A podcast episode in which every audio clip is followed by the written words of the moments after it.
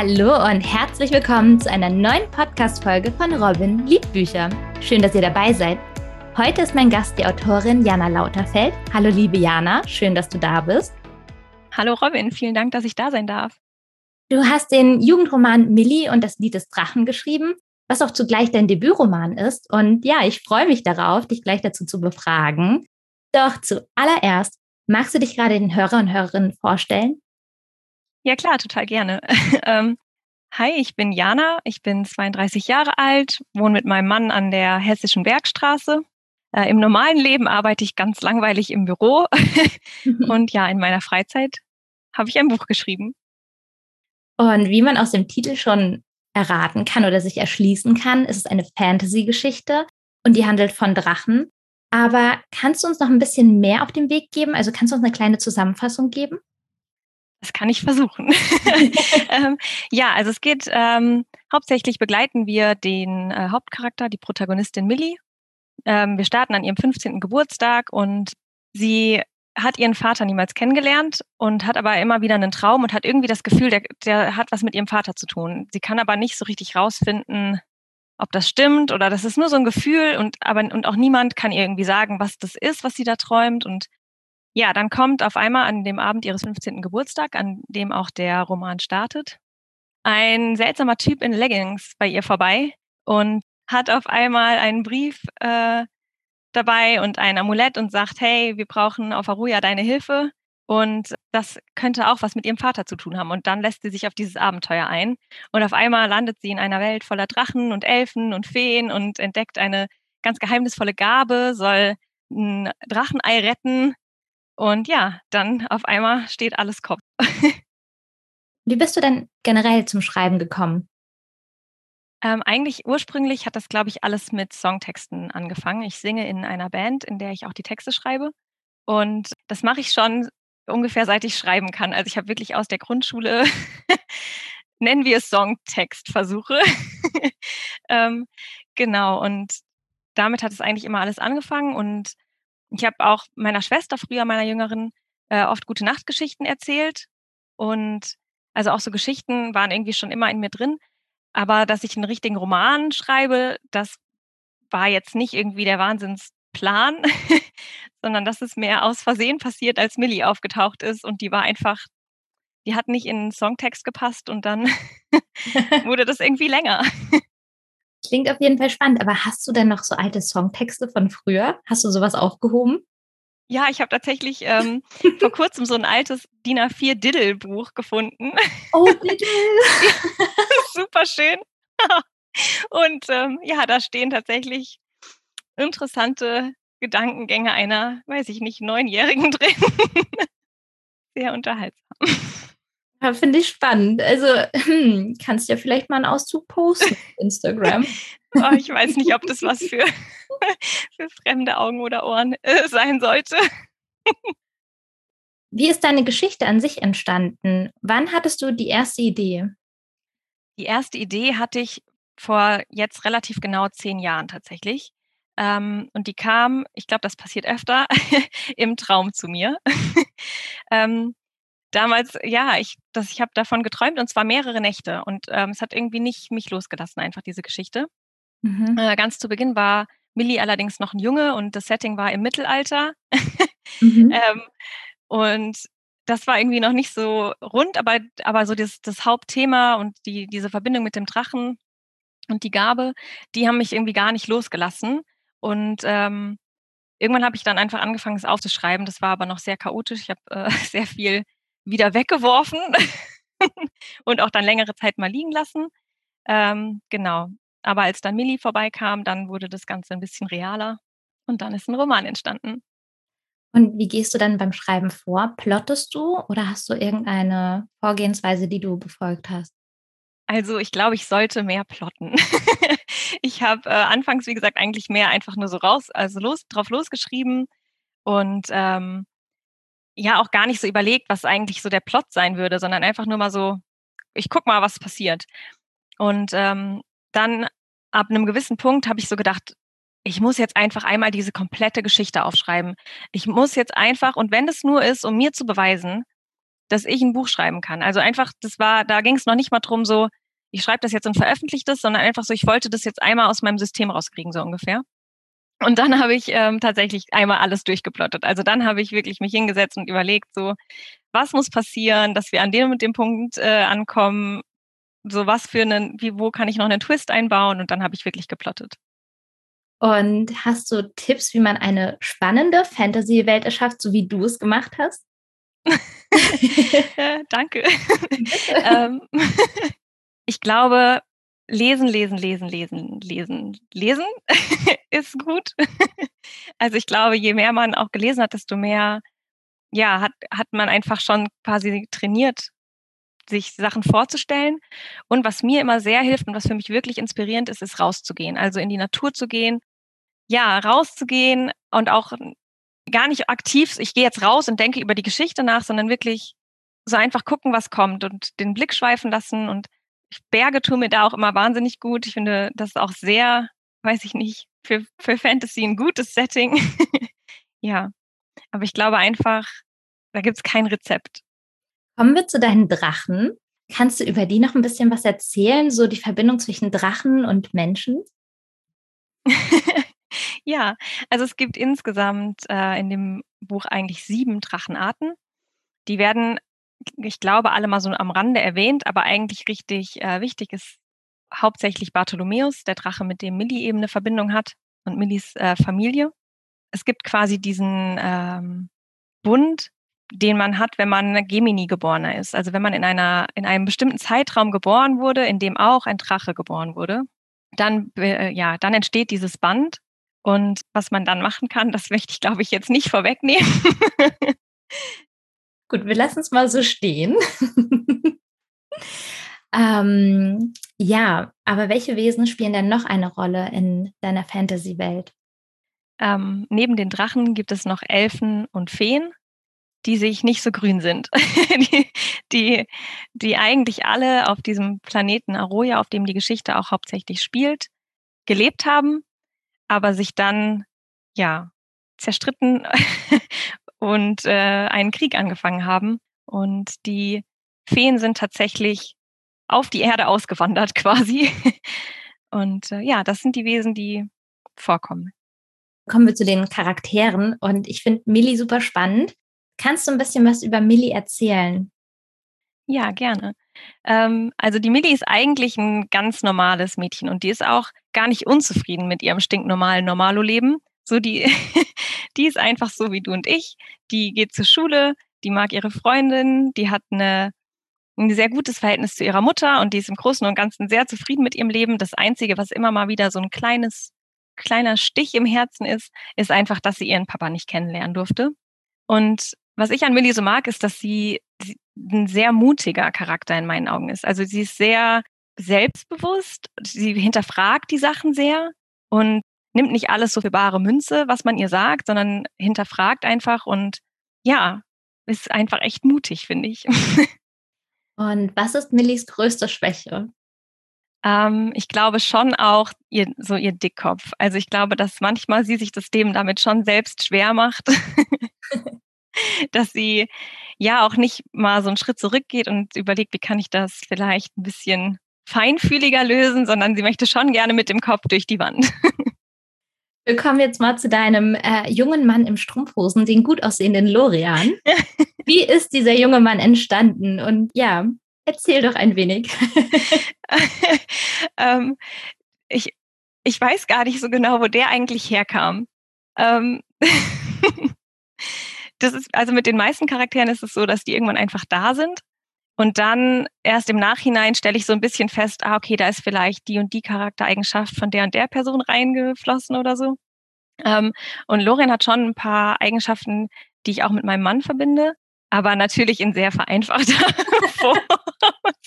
ich weiß nicht, mein Mann ist kein 15-jähriger Elf. okay. Nochmal Glück gehabt. Hm wird jetzt kritisch. Nee, aber ähm, der ist, also der hat schon eine, auch echt ein Päckchen zu tragen, Lorian. Und ähm, der ist oft, finde ich, ein sehr ernster Charakter, aber auch jemand, der so für, für seine Leute echt so durchs Feuer gehen würde. Also der würde für Leute, die ihm nahestehen, echt alles tun. Ja, da gibt es schon Parallelen. Richtig schön. Und für welches Alter würdest du sagen, eignet sich Millie und das Lied des Drachen und warum? Also ich habe die Altersempfehlung quasi ab zwölf gemacht. Zum einen, weil es schon auch um das Thema Verlust und also Verlust eines Elternteils und eben Tod geht. Und ich mir vorstelle, dass es nicht schlecht ist, wenn man da ein bisschen älter schon ist. Jetzt habe ich vor kurzem gehört, mein Neffe, der neun ist, hat es schon auch gelesen und der fand diesen Teil gar nicht so schlimm. Der fand später einen Teil, in dem Millie ins äh, Archiv des Ratsgebäudes geht. Das fand er viel spannender und viel aufwühlender. Das hat ihn wohl viel länger beschäftigt. Ja, aber generell glaube ich dadurch, dass die Charaktere eben, also die sind 15 und ähm, ja, ich habe überlegt, was für eine Sprache kann ich als Autorin gut schreiben mhm. und ähm, habe dann auch überlegt, so was für Worte wählen eben 15-Jährige mhm. und ab wann versteht man die. Also ich glaube jetzt gar nicht, dass ich jetzt so eine verrückte Sprache geschrieben habe, die jetzt niemand nachvollziehen kann, so möchte ich es gar nicht sagen, aber ich glaube einfach so ab zwölf ist, glaube ich, ein gutes Alter, um das Buch zu lesen und auch zu verstehen. Und wer durfte vorab schon dein Buch lesen? äh, zuallererst durfte mein Mann in die Kapitel reingucken und dann meine beste Freundin und dann erst mal lange niemand. okay, was heißt lange? ich weiß gar nicht, ich habe dann schon noch mal echt viel überarbeitet einfach, bevor ich es dann wieder an jemanden rausgegeben habe. Gar nicht, weil die gesagt haben, es wäre schlecht, sondern klingt jetzt so. Die waren so, oh Jana, was hast du da gemacht? Und dann habe ich erst mal acht Jahre neu. Nee, Quatsch. Die fanden es total gut, sonst hätte ich es in die Ecke gelegt wahrscheinlich. Ähm, aber es hat mich sehr viel Überwindung gekostet, das Buch rauszugeben an andere Leute. Also irgendwie, ich glaube, das geht vielen Leuten so, die schreiben, dass einfach so, das kommt schon sehr von innen heraus und auch wenn ähm, ich oft das Gefühl habe, das ist gar nicht so, was ich erzählt habe, sondern was die Protagonisten erzählt haben, dann ist es trotzdem irgendwie so ein sehr, ja, Herzensding. Und das dann an jemanden rauszugeben und sozusagen, bitte sei nicht so gemein zu mir. da, ähm, ja, das ist immer ein bisschen Überwindung. Deshalb habe ich da dann erstmal wieder überarbeitet und als ich dann dachte, okay, jetzt bin ich doch ganz zufrieden, dann habe ich meine ältere Schwester, die es auch dann Korrektur gelesen hat, lesen lassen und LeserInnen aus der Zielgruppe. Also die waren so zwischen ich glaube, 13 und 15. Und wie lange hat dein Buchbaby äh, gebraucht, bis es flügge wurde? also von dem Tag, als ich entschieden habe, äh, ich schreibe jetzt wirklich dieses Buch und auch dann angefangen habe zu plotten, bis zu dem Tag, äh, an dem ich auf der BOD-Seite auf Veröffentlichen geklickt habe, war es relativ genau ein Jahr. Wow, das ist ja eigentlich relativ schnell, oder? Aber da war ich ja dann auch schon irgendwie seit zehn Jahren mit dieser Geschichte bald unterwegs. Also okay. so von der ersten Idee bis zur Entscheidung, das wirklich zu machen, hat es einfach recht lange gedauert. Und äh, wie kam es, dass du dich für das Self-Publishing entschieden hast? Ja, ich hatte mich anfangs gar nicht damit auseinandergesetzt. Ähm, also überhaupt beim Schreiben hatte ich erst nicht das Bedürfnis, das Buch zu veröffentlichen dann wurde irgendwann dieser Gedanke reif, dass ich das doch machen würde und habe dann mir Agenturen erstmal rausgesucht, bei denen ich mich beworben habe. Ich habe dann auch äh, tatsächlich positives Feedback bekommen und das Manuskript wurde angefordert und so. Aber das war in der ersten Corona-Welle. Und da sind einfach mehr Leute als ich auf die Idee gekommen, ein Buch zu veröffentlichen oder ein Buch zu schreiben. Und ähm, ja, dann habe ich ähm, oft so diese Rückmeldung bekommen, ah, das ist schon richtig gut, aber wir nehmen gerade nur Sachen, die wir zu 100 Prozent sicher vermitteln können. So, probier es doch nächstes Jahr nochmal oder probier es mal bei jemand anderem. Und da habe ich so richtig das Gefühl bekommen, äh, ach nee. also ich hatte so, ne, ich hatte dann ja die Entscheidung getroffen, ich möchte das jetzt veröffentlichen. Und dann hat sich das super falsch angefühlt, einfach nochmal so lange zu warten und nicht zu wissen, was passiert. Und dann habe ich angefangen, mich mit Self-Publishing auseinanderzusetzen. Und ja, habe es bis jetzt nicht bereut, mich dafür entschieden zu haben. Ganz im Gegenteil, ich genieße es sehr, Self-Publisherin zu sein und habe das auch für mein nächstes Projekt vor, wieder im Self-Publishing zu veröffentlichen. Du kannst, glaube ich, sehr stolz sogar auf dich sein. Du hast es ja auch die Longlist 2022 des Self-Publisher Buchpreis geschafft. Herzlichen Glückwunsch nochmal. Für die, die mit dieser Auszeichnung nichts anfangen können, kannst du darüber ein bisschen was erzählen? Ja, klar. Ähm, also der, der Self-Publishing-Verband ähm, verleiht jährlich diesen Buchpreis in mehreren Kategorien. Dieses Jahr sind die Kategorien Kinder- und Jugendbuch, Belletristik, Sachbuch und es gibt eine Sonderkategorie für Lyrik, glaube ich. Genau. Und es haben sich über 1000 ähm, AutorInnen mit ihren Titeln beworben. Und mhm. jetzt gibt es für eben diese ha drei Hauptkategorien gibt es gerade eine Longlist ähm, mit jeweils zehn Titeln. Und auf der Longlist für die Kinder- und Jugendbuchauswahl ist tatsächlich Millie und das Lied des Drachen gelandet. Doch cool. Und gerade mit deinem Debütroman, das gibt doch nochmal richtig viel Schwung. Ja, also das war echt, ich habe mich richtig, richtig gefreut. Ich hatte null damit gerechnet und ähm, als ich die Verleihung dann geguckt habe und oder äh, Verkündung, Verleihung ist ja, stimmt ja gar nicht, die Verkündung, mhm. ähm, da bin ich echt hier fast vom Hocker gefallen. Also das äh, war schon sehr, sehr aufregend und auch was jetzt danach alles passiert ist, war eine richtig spannende Zeit mhm. und ja, hat richtig viel Spaß gemacht und ich kann wirklich jedem, der im Self-Publishing veröffentlicht, nur empfehlen, einfach da mitzumachen. Kann ja nichts schiefgehen. Wie bewirbt man sich da? Also gibt es dann ein Datum, wird was ausgeschrieben oder an wen wendet man sich? Also nur für die Hörer und Hörerinnen, damit sie dann Bescheid wissen. Genau, also man ähm, kann sich beim Self-Publishing-Verband auf der Homepage bewerben und es gibt, die verkünden die Fristen auch auf äh, Instagram und es gibt also ja eine Frist, bis wann man das dann einreichen muss. Das war, glaube ich, dieses Jahr irgendwie Ende Mai oder so. Da muss man eben sein Buch hochladen, einen kleinen Pitch machen, die Coverdatei, das Impressum, ich weiß nicht, solche Details muss man dann eben genau angeben und hochladen, dass eben alles auch auf die Qualität überprüft werden kann. Klingt auf jeden Fall ziemlich cool und äh, auf jeden Fall nochmal herzlichen Glückwunsch zu diesem großen Erfolg. Ganz lieben Dank. Und ja, stehen, stehen denn noch weitere Projekte bei dir an oder irgendetwas in den Startlöchern? Ja, aktuell schreibe ich an einer wieder Urban Fantasy äh, Dilogie diesmal. Und ähm, ich hoffe, dass ich äh, im Frühjahr nächsten Jahres den ersten Band veröffentlichen kann. die Charaktere haben ein bisschen, ja, hatten ein bisschen anderen Kopf einfach als ich. Ich hatte eigentlich geplant, dass es ähm, sogar eine bisschen jüngere Zielgruppe würde als Millie, aber es wird jetzt, glaube ich, sogar eher ein bisschen älter. Mhm. ähm, bisschen düsterer auch, als ich mir das anfangs vorgestellt hatte. die, aber die waren sehr bestimmt. Also ich habe Sachen ausprobiert und wir sind immer wieder zu dem Punkt zurückgekommen, dass es so nicht geht, wie ich mir das vorstelle. Also der Protagonist ist, äh, der ist eine harte Nuss. ich glaube, wir haben uns jetzt geeinigt. ich habe geplottet. Jetzt schauen wir mal. Da bin ich jetzt ein bisschen neugierig. Vielleicht können wir nächstes Jahr mal darüber nochmal hier reden. Super gerne, klar. Aber es steht ja noch was an, und zwar ein Hörbuch Wann kommt das dann raus?